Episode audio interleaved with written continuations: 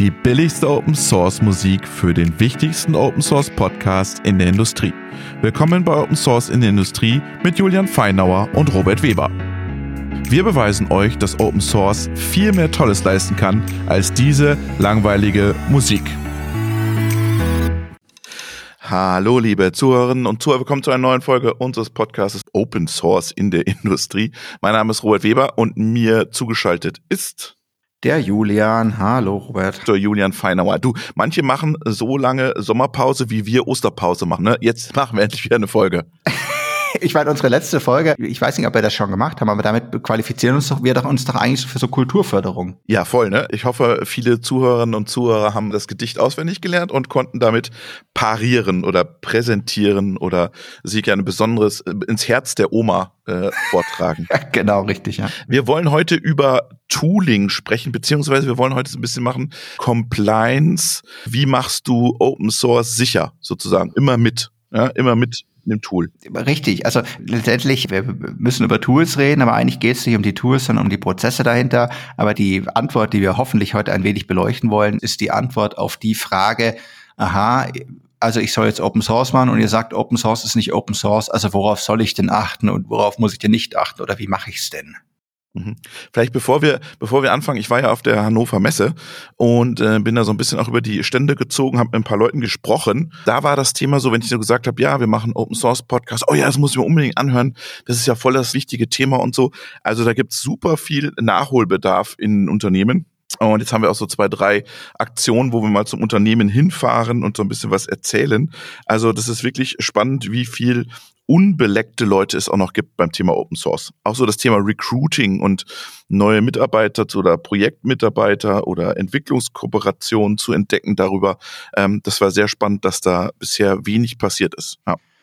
Ja, also das Thema Open Source ist halt sehr, sehr vielschichtig und wir sind so wahrscheinlich in der ersten Welle gerade so Open Source goes Mainstream. Ne? Inzwischen weiß die Bundesregierung was Open Source und sagt, ja, wir machen jetzt Open Source. Super erfolgreich, habe ich gehört jetzt, das erste Jahr von diesem Sovereign Tech oder wie heißt das? Oder dieses Stack? Ja, ja, ja es gibt mehrere. Es gibt den Sovereign Cloud Stack. Ja, genau. Ne? Und da gibt es aber auch noch diesen Fund, heißt ja nicht auch Sovereign Tech Fund? Ja, ich auch glaube auch, ja. Also da laufen gerade auf jeden Fall Dinge an. Ich meine, es ist immer noch so, dass in den Ausschreibungen oftmals nicht steht Open Source oder dass es gefordert ist oder sowas.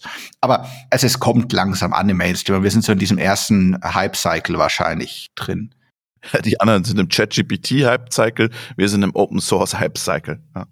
Richtig. Und auch dazu kann man vielleicht kurz was sagen. Jetzt haben wir heute so aktuellen Teil, Premiere, ne? ChatGPT. Ja, ja, Premiere. Äh, das nehmen wir direkt mit, den Fame. Denn es gibt einen Trend in der AI-Community. Da ist natürlich jetzt gerade nochmal richtig viel Geld drin. In den letzten Jahren wurde das weniger und jetzt ist irgendwie nochmal so, so ein Paukenschlag passiert mit ChatGPT. Richtig Geld drin. Und da gab es ja verschiedene Tendenzen zu sagen, naja, vielleicht wollen wir ja doch nicht immer alles offenlegen. Ähm, und da gibt es so verschiedene Levels von Offenheit. Manche sagen, naja gut, wir erzählen euch vielleicht, wie die Architektur war oder sowas. Ne? Manche sagen, na gut, vielleicht geben wir euch irgendwie den Code für die Architektur, aber, aber nicht die Gewichte. Und manche sagen, na gut, wenn du dich anmeldest, kannst du die Gewichte haben oder nur für Non-Commercial Use oder sowas. Und gibt eben tatsächlich auch die Leute, die das immer noch veröffentlichen. Und jetzt gibt es nämlich gerade den Trend, nach dem unglaublichen Erfolg von ChatGPT, gibt es jetzt den Trend, dass es jetzt ganz, ganz viele Open Source ChatGPT-Klone gerade sozusagen an den Markt kommen, die dann alle mit so Vorteilen aufwarten können, wie ich kann sie theoretisch bei mir lokal laufen lassen. Mhm. Also mhm. zumindest, wenn ich ein mittelgroßes Rechencluster betreibe und die nötigen Kompetenzen habe, irgendwie. Aber ein großer Nachteil an ChatGPT ist ja, dass es halt in der Cloud läuft und ich zumindest theoretisch da keine ja genau. keine genau. kritischen genau. Daten eingeben sollte. Das machen gerade trotzdem tagtäglich irgendwie viele hundert Menschen, wie man das so hört, aber eigentlich sollte man es nicht. Jetzt, bevor wir jetzt hier bei ChatGPT uns verlieren, lass uns über das Tooling und einen sicheren Prozess sprechen. Genau, also Open Source ist ja augenscheinlich so ein bisschen, oder so nutzen es viele, so ein bisschen wie so eine mhm. öffentliche mhm. Bibliothek. Ich habe ein Problem, na, dann gehe ich da rein und suche mir was. Ne, es gibt da verschiedene, also GitHub ist ja so ein bisschen das Zentrum des Open Source Ökosystems, ob man das jetzt gut findet oder nicht. Es gibt noch weitere Plattformen, GitLab muss genannt werden als starke Open Source Lösung. Äh, Bitbucket ist eine historisch sehr starke Plattform. Das sind also einfach öffentliche Quellcode-Verwaltungsplattformen, also genau in unserem Sprech Bibliotheken. Ne, da kann ich mir einfach schauen, oh, hier gibt's da einen Code und da gibt's da einen Code und welcher gefällt mir denn heute. Mhm. So, und dann, und das ist das Schöne, das ist sogar noch viel einfacher als eine Bibliothek. Ich brauche noch nicht meinen Ausweis, ich gehe einfach hin und sage, ja gut, dann nehme ich den mal. Mhm. Ne, lad mir den runter und benutze den mal. Lizenzen hatten wir schon mal eine Folge. Ja. Genau, aber da muss ich noch nicht mal drauf schauen, weil ich kann das einfach machen. Ja. Und das ist der Punkt und, und so ein bisschen, wo der Schlamassel anfängt.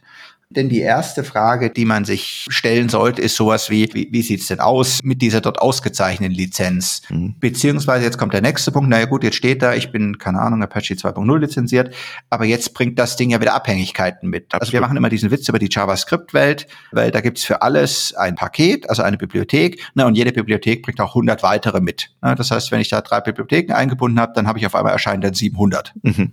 Jetzt gibt es verschiedene Arten von Tools und die erste Art von Tools, auf die ich mal eingehen würde, ist vermutlich das Thema License Checker. Mhm.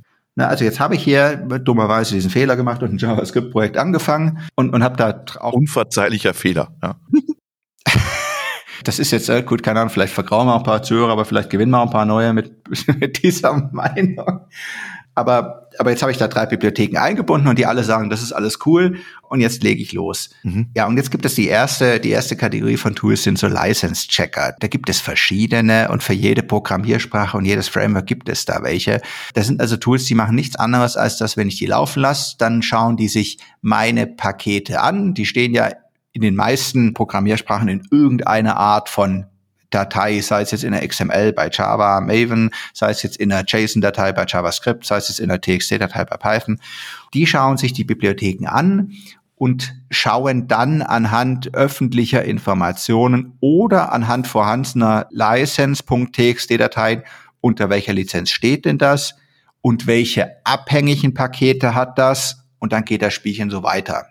Das heißt, die suchen mir dann unterm Schluss wirklich den kompletten Baum durch, wenn es sein muss, ein paar hundert oder ein paar tausend Abhängigkeiten und liefern mir dann am Schluss einen Report, mhm. wo dann drin steht, du hast 731 Pakete mit irgendwie einer kompatiblen Lizenz und 73 mit einer nicht kompatiblen. Ist das auch ein Open Source Tool oder ist es proprietär, was du da kaufst? Oder muss man das wirklich erwerben? Es gibt, da kommen wir nachher noch dazu, es gibt da kommerzielle Produkte dafür, aber es gibt tonnenweise Open Source Tools in verschiedenen Levels von Professionalität. Also ich würde sagen, für fast jedes Bildsystem gibt es irgendeine Art von offener Lösung. Mit welchem arbeitest du? License Checker? Wir verwenden verschiedene Tools, weil wir eben auch verschiedene Programmiersprachen haben. Ein weiterer Punkt, das sage ich noch kurz dazu, und dann kann ich auch sagen, mit, mit welchen Tools wir arbeiten. Ein weiteres Thema, was diese Tools normal machen, und das ist ein zweites wichtiges Punkt, ist das Thema Sicherheitslücken. Jetzt mhm. habe ich ja auf einen Knopfdruck es geschafft, 700 Bibliotheken in mein Tool reinzuladen. Das heißt, ich habe irgendwie 700 potenzielle Sicherheitslücken. Und jeden Tag werden irgendwo Sicherheitslücken mhm. veröffentlicht und kein Mensch setzt sich hin und gleicht die ab mit seiner eigenen Software Bill of Material. Ne? Äh, haben wir auch schon mal drüber diskutiert. Das heißt, äh, was auch irgendwie Teil dieses Auditing-Prozesses ist, eben genau diesen Abgleich zu machen. Und das machen diese Tools teilweise auch gleich mit, mhm. je nachdem, mal mehr, mal weniger. Das heißt, die gehen einfach alle Versionen durch, die ich da von allen Projekten, die ich da habe, und gleichen das dann eben ab mit genau solchen Schwachstellen, Datenbanken oder Sicherheitslücken-Datenbanken. Okay. Das macht er aber einmal, das macht er nicht fortlaufend, oder? Genau, jetzt kommt der spannende Teil, jetzt kommen wir wieder zurück zu GitHub und GitLab und Bitbucket. Das kann ich natürlich einmal machen, aber na, jetzt haben wir gerade gesagt, die Sicherheitslücken, da kommen jeden Tag irgendwie irgendwelche dazu. Das heißt, natürlich kann ich das einmal zu Start des Projektes machen und dann kann ich das irgendwie am besten ausdrucken, abheften und dann kurz vor Auslieferung dem Kunden durchwachsen. Das kann man so machen, das ist dann halt nicht gut. Ja. Das heißt, ich würde sagen, man verwendet irgendeine Form von Continuous Integration.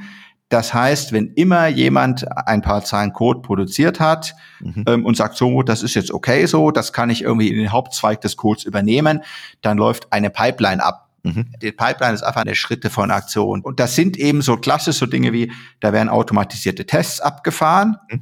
Ne, Gibt auch noch nicht überall, aber wird besser. Aber eben auch ein Schritt, der nicht nur bei uns, sondern in, in, den meisten Projekten, die das so machen, mit dem einzelnen Commit, also mit dem einzelnen Code-Änderung gemacht wird, ist genau das man lässt den License-Check durchlaufen, man lässt die Auditierung durchlaufen. Und wenn es da ein Problem gibt, dann steigt das Ding einfach aus und man kriegt so ein rotes X. Aber ich habe noch mal Frage, Julian. Jetzt hatten wir doch vor einem Jahr diesen Entwickler, der frustriert war und der den Code geändert hat. Und auf einmal äh, waren da ganz viele Libraries betroffen davon. Das müsste doch eigentlich zu verhindern sein dann, oder? Also grundsätzlich ja. Mhm. Jetzt musst du bedenken, Ich glaube, die Leute, die es hart getroffen hat, waren die Leute, die, bevor die Sicherheitslücke sozusagen bekannt wurde, mhm. das Ding reingezogen haben. Also, also, was diese Tools, über die ich bisher gesprochen habe, machen, ist die gleichen einfach nur, aha, du hast die Bibliothek, mhm. ABC in Version ah, okay. 3.1 und das gleichen sie ab mit der Datenbank, wo die schauen, aha, haben wir ein Problem mit ABC Version 3.1. Mhm. Steht nichts drin, super. Okay. okay. Das heißt, die schauen nicht in den eigentlichen Code rein. Ah, okay, okay. Mhm. Das heißt, in dem Moment, wo der Mensch jetzt irgendwie die 3.1 kaputt gemacht hat, mhm. Na, haben die natürlich ein Problem. Mhm. Ziehen die sich rein und sobald das dann einer merkt und in die Datenbank aufnimmt, ab dem Moment ist okay. Mhm. Aber ja, also grundsätzlich könnte man trotzdem einen Großteil verhindern. Jetzt gibt, muss man auch noch wahrscheinlich zwei Sachen dazu sagen. Also ein Punkt, ich glaube, was damals passiert ist, Software wird ja inzwischen, würde ich sagen, der ziemliche Standard ist, dass man irgendeine Art von semantischer Versionierung verwendet. Mhm. Man kennt das klassisch von Windows oder sowas, ne? da hieß das mal Windows 95 oder Windows 3.1, äh, ne? und dann gab es Windows 95 und 98 und so weiter. dann XP. Heutzutage, wenn man, wenn man gerade so Softwarebibliotheken sich runterlädt, dann haben die üblicherweise drei Zahlen. Mhm. 3.1.1 mhm. oder sowas. Und es hat sich inzwischen ziemlich durchgesetzt, dass diese Zahlen tatsächlich auch für etwas stehen. Mhm. Semantische Versionierung schimpft sich das. Und das ist so, man sagt, wenn sich die vordere und die mittlere Zahl nicht ändert, sondern nur die hintere, dann sind höchstens Bugs gefixt. Das heißt, das ist immer noch alles kompatibel. Okay. Ne, das ist jetzt nicht so, dass der Entwickler entschieden hat, er nimmt eine Funktion weg, die ich benutze. Ne, das darf eigentlich nicht mhm. passieren. Das heißt, viele Leute sagen, oh ja, ist ja super, ich nehme immer die neueste Version, die es gibt. Mhm. Also solange die vorderen beiden noch okay sind, bei der hintersten Ziffer immer die neueste Version. Mhm. Aber vielleicht hat er noch einen Fehler mehr rausgenommen. Mhm. Das hat einerseits einen großen Vorteil, nämlich ich bin immer automatisch auf der neuesten Version. Ja. Das hat aber eben genau den größten Nachteil, dass die, wenn ich heute die Software baue, sie vollkommen anders sein kann als die Software, die ich morgen baue. Genau. Weil morgen gibt's vielleicht eine neue Version, wo zum Beispiel einer Mist reingeschrieben hat und dann hole ich mir den automatisch. Und ich glaube, das war damals auch ein großes Problem, dass viele Leute die Version nicht festgeschrieben hatten und deswegen automatisch quasi eine neue Version bekommen haben. Jetzt äh, sag nochmal, welches Tool nutzt ihr? Also wir verwenden auf jeden Fall in der JavaScript-Welt, ja, wir müssen auch JavaScript machen, ist halt so, verwenden wir NPM Audit, meine ich. Das ist ein Tool und das schlägt tatsächlich bei uns wöchentlich an, würde ich sagen. Wie so ein Feuermelder. Das ist tatsächlich so. Bei uns wird dann die Pipeline rot, so sagt man. Also mhm. das heißt, die Pipeline produziert halt einen Fehler. Und dann schaut man rein, denkt sich, Mensch, ich habe doch hier eigentlich überhaupt nichts geändert. Warum ist das jetzt auf einmal rot? Und dann sieht man, aha, okay, ne, Sicherheitsprobleme in der Bibliothek. Na gut, muss ich das reparieren und dann ist irgendwie auch meine Pipeline wieder glücklich. Mhm. In der Python-Welt nutzen wir ein Tool, das heißt License Checker. Mhm. Ja sehr kreativ, der Name. Ich würde auch sagen, ich würde einfach zu Google gehen und sagen, irgendwie, ne, äh, License Checker oder Auditing Tool und meine Programmiersprache oder mein mhm. Framework und dann findet man das da. Und dann kann man eben, ich habe schon gesagt, dann kann man die Tools eben so einstellen, dass sie entweder, wenn es ein Problem gibt, direkt mit der Fehlermeldung aussteigen oder dass sie nur eine Warnung produzieren, die in irgendeinem Log landet, wo keiner reinschaut oder ich lasse die einmalig auf meinem Rechner laufen und sehe so viele Warnungen, dass ich denke, oh, ich mache es besser doch nicht rein ins mhm. Projekt. Weil, also jetzt haben wir ein bisschen über das Security-Thema ja. gesprochen, das ist eine, aber das andere ist halt das Lizenzverstoß-Thema. Ja.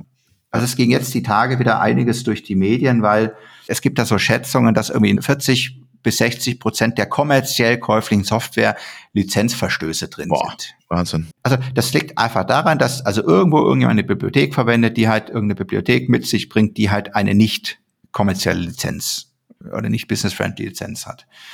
Und das ist alles gut, solange das keiner merkt. Wenn es einer merkt, ist es halt nicht mehr gut. Ja, genau, dann wird's teuer.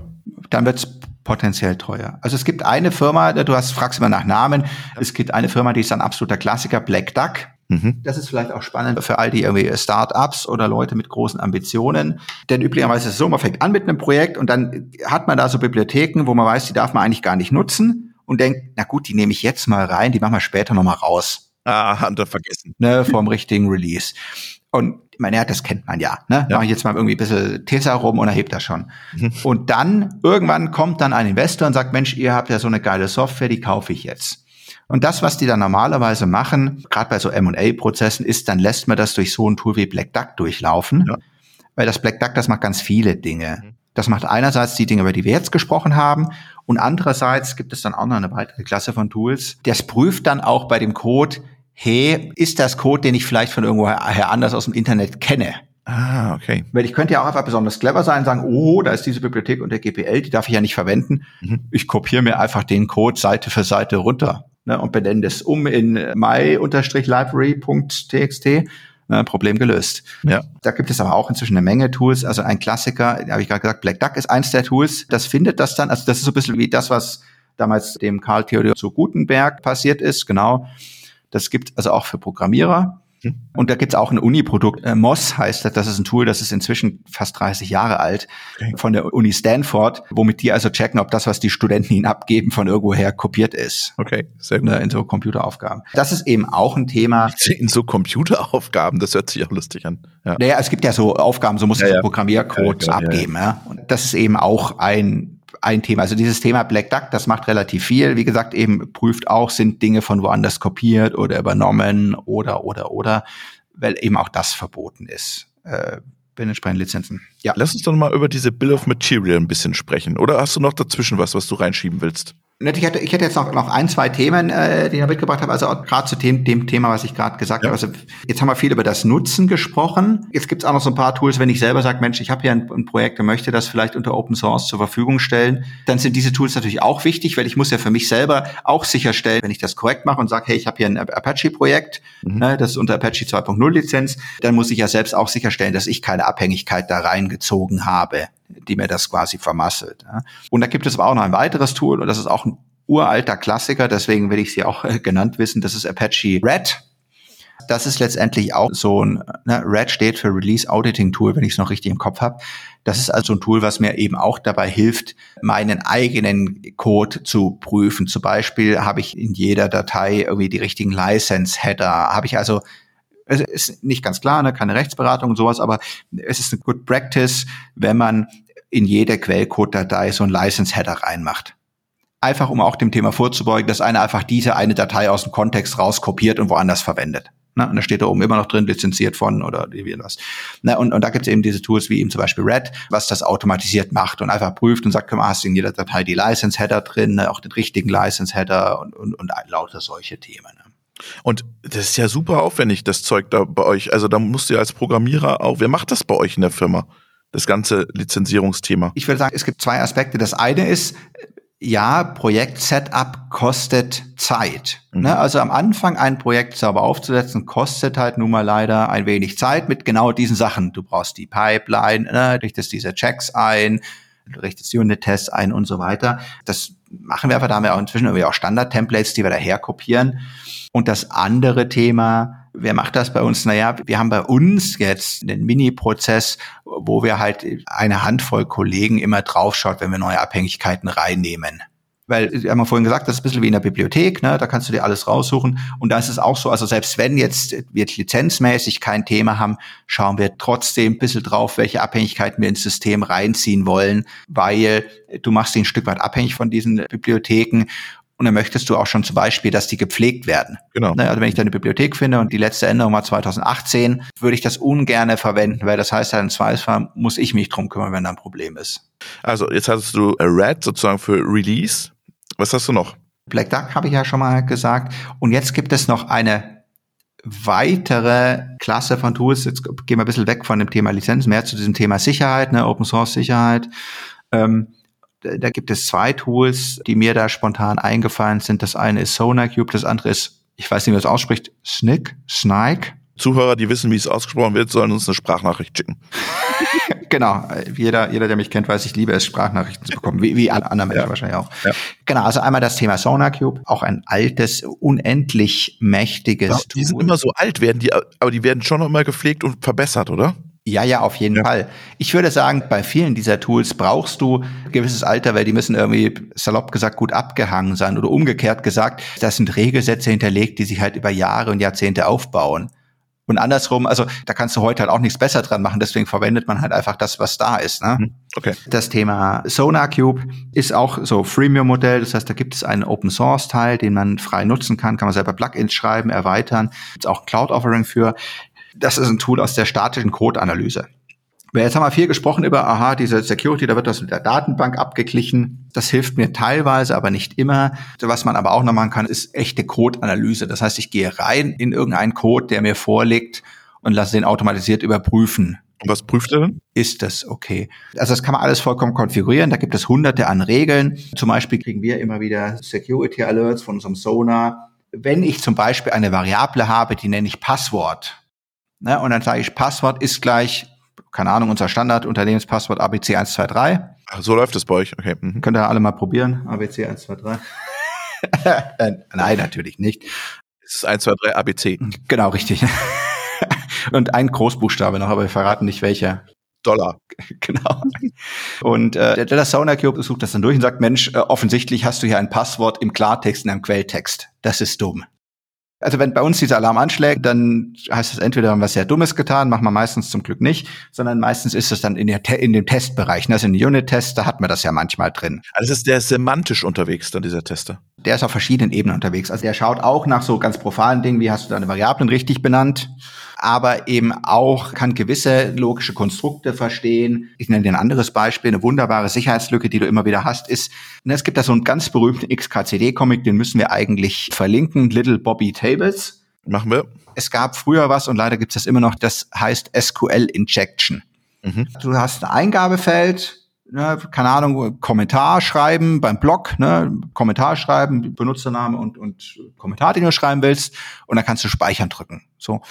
Und was jetzt im Code gemacht wird, im schlechtesten Fall, ist, dass der einfach sagt, okay, ich baue mir jetzt hier ein SQL-String zusammen, nämlich insert into, Table, Kommentare, plus das, was der Benutzer eingegeben hat, plus Klammer zu. Okay. Und das haue ich an die Datenbank rüber. So, jetzt ist das Problem, dass die Benutzereingabe eins zu eins an die Datenbank geht. Und jetzt gibt es da etwas, das nennt sich SQL Injection. Jetzt könnte ich wenn ich jetzt einfach vermute, dass du das so programmiert hast, dann könnte ich in meine Eingabe schreiben sowas wie Anführungszeichen, Klammer zu, Semikolon. Und das heißt in SQL-Sprech, das Semikolon ist der Befehl für ähm, Wer das weiß, schickt uns eine Sprachnachricht. Für entweder Kommentar oder Zeilenabbruch, Zeilenbefehlsende und könnte jetzt hinterher noch irgendwie eine neue Zeile einfügen und da irgendwie einen schlimmen Befehl reinmachen. Dadurch, dass eben diese Benutzereingabe nicht überprüft wird, ne, bin ich dafür angreifbar. Und das ist jetzt ein Beispiel. SQL-Injecten sind die ältesten, aber auch heute, das kennt man, wenn man irgendwo auf irgendwelchen Seiten was eingibt, dann steht auf einmal in der URL stehen super lange Dinge, ja. die man dann nie selber reingetippt hat. Ja. Genau. Und auch das ist so ein Thema, wenn ich zum Beispiel Code schreibe, wo ich sage, Mensch, ich nehme irgendwie was aus dieser URL raus und gebe das dann irgendwie direkt bei mir weiter, dann warnen solche Tools wie SonarCube und sagt, hey, Vorsicht, du bist da irgendwie potenziell, hast du ein Thema mit mhm. URL-Injection. Okay. Weil du übernimmst dir eine User-Eingabe ungeprüft in mhm. deinen Code. Mhm.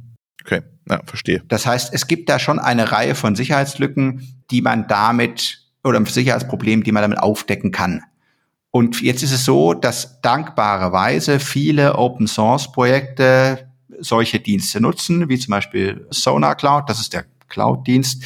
Das heißt, da kann ich sogar selber reinschauen und kann mir den Bericht anschauen und kann schauen, ne, was haben die dann da für Regeln drin und sind die erfüllt. Cool. Und ein anderes Tool, ich hatte es vorhin mal angesprochen, das Tool, wo zumindest ich nicht weiß, wie man das ausspricht, Snike, Snyk.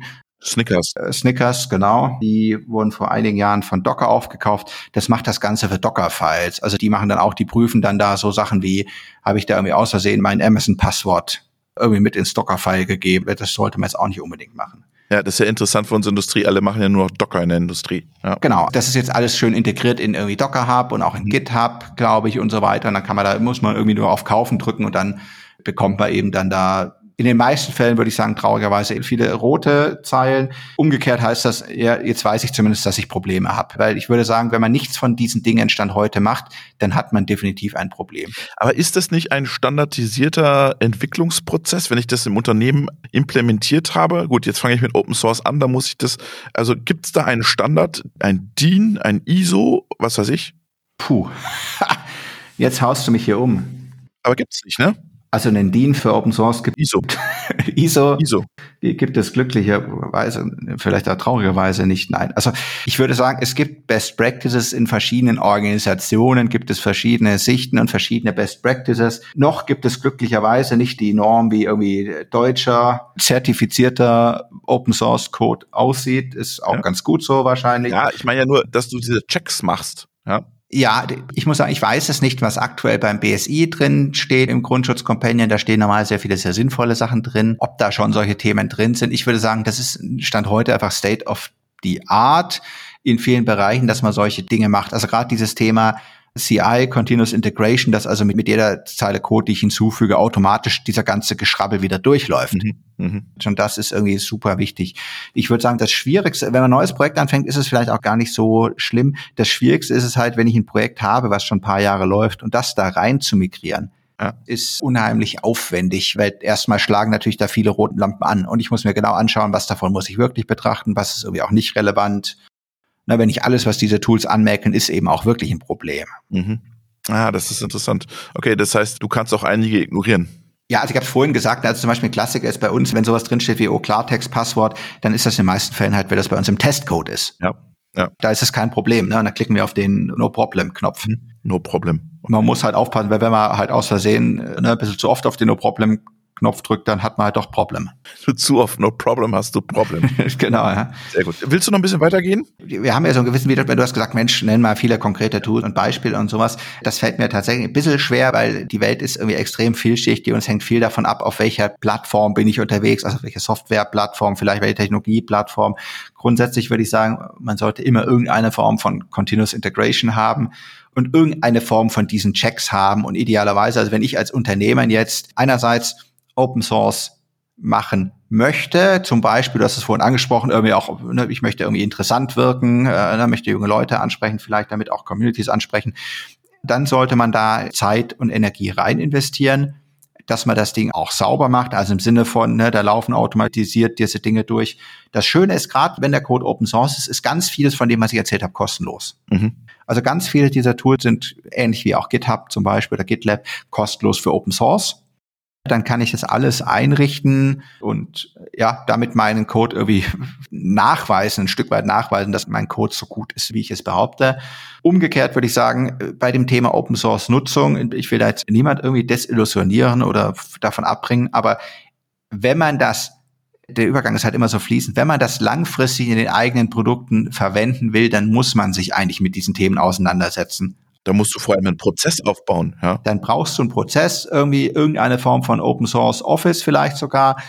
Auch wenn das jetzt furchtbar klingt und meine ganzen Community-Freunde jetzt alle aufstöhnen, aber im Prinzip musst du dir bei jeder Bibliothek eine Art von Prozess überlegen, wie du entscheidest, kann ich die annehmen oder nicht. Du brauchst theoretisch Regeln, weil ne, nur weil heute Kollege A da ist und morgen Kollege B da ist, sollten die beide zum selben Ergebnis kommen das sollte man eigentlich tun. Das Gefährliche ist eben, der Übergang ist immer so fließend von, ja komm, wir probieren was Neues aus. Am Anfang muss es schnell gehen, wir wollen Resultate sehen, ne? um so Nicklichkeiten kümmern wir uns hinterher.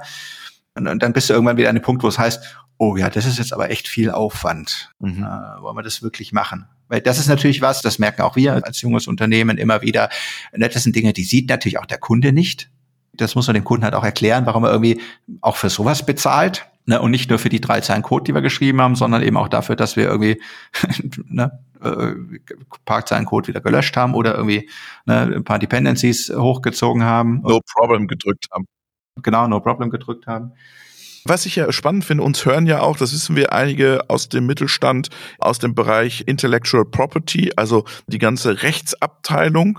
Und dann haben wir ja die Programmierentwicklerabteilung. Und diese Welten sind ja extremst unterschiedlich und haben oft kaum Beziehungen zueinander im Unternehmen auch. Gibt es Tools, die sozusagen beiden Welten helfen? Also ich bin jetzt natürlich auch eher auf der Entwicklerseite unterwegs und viele der Tools, die ich genannt habe, kommen ganz klar aus dieser Entwicklersicht. Also ich habe es vorhin gesagt, gerade dieses Tool Black Duck ist wahrscheinlich das beste Beispiel, was sich da so ein bisschen zwischen den Welten bewegt, weil am Ende das eher von diesem Hintergrund kommt, okay, jemand legt mir hier eine Software auf den Tisch, ich habe keine Ahnung, was das ist und ich möchte jetzt irgendwie ein paar KPIs haben ob das gut ist oder nicht gut ist. Sowas gibt es. Ansonsten würde ich sagen, sind die Welten schon immer noch sehr disjunkt und ich muss mich, also idealerweise würde man miteinander sprechen und zum Beispiel sowas diskutieren wie, welche Lizenzen akzeptieren wir denn, welche akzeptieren wir nicht. Genau, grundsätzlich. Ja. Da sollte es irgendwelche Allow-List oder Deny-List geben, an denen man sich orientiert. Aber oftmals ist es so, dass es tatsächlich rein von der Entwicklung gepflegt wird wir haben ja schon mal überlegt, ob wir so ein Tool entwickeln wollen. Ne? Haben wir darüber mal fantasiert. Gerade so eine Mittelstandsperspektive, industrieller Mittelstandsperspektive, weil diese Tools sind ja auch schon wieder, müssen ja von Experten auch bedient werden, oder? Dass man eher so eine erste Orientierung dem, dem User gibt. Das ist ein, super spannender Gedanke. Wie kann ich Leuten helfen? Man muss halt ein bisschen aufpassen, wenn ich jetzt den Carsten Emde nochmal ins Gedächtnis rufen darf, der damals gesagt hat, ein großes Asset irgendwie seiner Aktivitäten ist, dass sie Prozesse definiert haben, ne? oder also Prozessblueprints geschaffen. Weil der Punkt ist der, ein Tool, ja, es wäre schön, wenn man sagt, es gibt ja einfach einen Knopf und da drücke ich drauf und dann ist irgendwie meine Software gut. Und am Ende brauche ich halt auch irgendwie einen Prozess, den ich dazu implementieren muss. Das heißt, ja, es wäre total spannend, sich Gedanken zu machen, wie kann ich das Best aus all diesen Welten zusammenschneiden. Es wird eben sehr vielschichtig, weil je nachdem, welche Programmiersprache ich verwende, welches Bildsystem, ne, welches Dependency Management System, es sind das ganz verschiedene Komponenten, aber interessant ist es. Und es sind schon immer wieder dieselben Dinge, auf die ich schaue. Ne? Habe ich irgendwie Probleme in meinen Bibliotheken, also Lizenzprobleme, Sicherheitsprobleme? Genügt mein Code irgendwelchen Standards, wie ich die mir selbst auferlegt habe? Und du musst ja auch noch das ganze Thema Dokumentation am Ende auch noch wieder machen. Ja? Das ist ein Vorteil natürlich, was gerade aus diesen Tools so ein bisschen als Nebenprodukt rausspringt Stand heute gibt es die Pflichten noch nicht, aber sie werden, glaube ich, irgendwann kommen. Also dieses ganze Thema Software Bill of Material. Ne? Ja, wird kommen, hundertprozentig. Ja. Das ist eben das, was diese Tools dann eben rausspucken können als Nebenprodukt, ne? dass ich eben eine klare Liste habe von, ne? das sind all die Sachen, die ich verwende in meiner Software oder auch nicht. Mhm. Ich glaube, das werden wollen Kunden auch in Zukunft sehen. Ja. Mehr und mehr, ja. Absolut. Aber dass du sagst, äh, aber es wird nicht ein Produkt geben oder eine Software geben, die alles erschlägt, oder? Das ist unrealistisch. Ich würde jetzt sagen, nein, weil das, das merkt auch wir, ne? Also jetzt haben wir, haben wir, machen wir doch was in der Programmiersprache, dann setzen wir auf das Produkt, machen wir was in der Programmiersprache, haben wir das Produkt. Es gibt durchaus auch Fälle, da kommt eine Sicherheitslücke hoch und wir schauen uns die an und sagen, okay, die betrifft uns aber nicht, weil wir das Tool so nicht einsetzen. Ne? Also wir erinnern uns an das ganze Thema Log4j, ne? diese große Eskalation. Wenn man jetzt Log4j vollkommen offline benutzen würde, ne, wo man sagt, also alle Interaktion mit dem System kann ich persönlich kontrollieren, ist das für mich auch erstmal keine Sicherheitslücke. Ne? Das heißt, ich glaube, das Beste, was man tun kann, ist irgendwie einen Baukasten aufzuspannen und umgekehrt in die Runde gefragt, wie groß natürlich das Interesse ist seitens genau dieser Mittelstandsindustrie-Community für dieses Thema. Wer Stand heute gibt es eben viele Lösungen und ein Teil der Open Source Philosophie ist ja nicht zu sagen, ach komm, wir setzen uns hin und erfinden das Rad jetzt nochmal neu und diesmal richtig sozusagen. Ja, das heißt, da muss man wirklich schauen, was gibt es schon und wie kann man das vielleicht irgendwie so zusammenführen, dass da alle von profitieren, als das jetzt irgendwie von Grund auf neu zu bauen. Aber ich glaube, ein Tool für alle Bedarfe wird es nicht geben. Und gibt es Leute, die Unternehmen damit unterstützen, so Prozesse aufzusetzen? Gibt es, ja. Schon, ja, habe ich mir fast gedacht. Gibt es, ich habe neulich gesehen, also es gibt inzwischen sogar große Beratungshäuser, die erst normal irgendwie so Jahresabschlüsse machen oder Bilanzen prüfen, die inzwischen auch irgendwie Leute eingestellt haben, wo auf der Visitenkarte Open Source draufsteht und die auf jeden Fall dich beraten. Was genau sie beraten, weiß ich nicht. Äh, habe ich noch nicht mit zusammengearbeitet, aber da kennen auch wir zum Beispiel Leute, die also vor allem auf dieser Prozessseite unterwegs sind, wo es darum geht, wie baue ich irgendwie so ein, so ein, so ein Open Source Program Office richtig auf. Da können wir vielleicht auch mal jemand einladen. Jemand ja. einladen zu. Ja. ja. ja, von den großen fünf, die Big Five, genau. Auch da können wir mal jemand einladen, ja. Sehr schön. Julian, ähm, heute ein bisschen Tooling, hat mir sehr viel Spaß gemacht. Ich habe sehr viel Neues gelernt. Vielen, vielen Dank für deinen Input. Wir packen das alles in die Show Notes. Wir packen auch die Links in die Show Notes und dann hören wir uns in zwei Wochen wieder. Und, und ich würde sagen, also Angebot, wenn jetzt einer sagt, oh ja, der Julian, der ist hier wirklich unkonkret geblieben. Wenn ihr eine konkrete Frage habt, ne, und sagt, Mensch, ich verwende das oder das oder das, ne, dann Schreibt ja, schickt's uns gerne durch, dann geben wir euch Tipps. Ja, super. Vielen Dank, Julian. Bis zum nächsten Mal. Dankeschön, Robert. Ciao.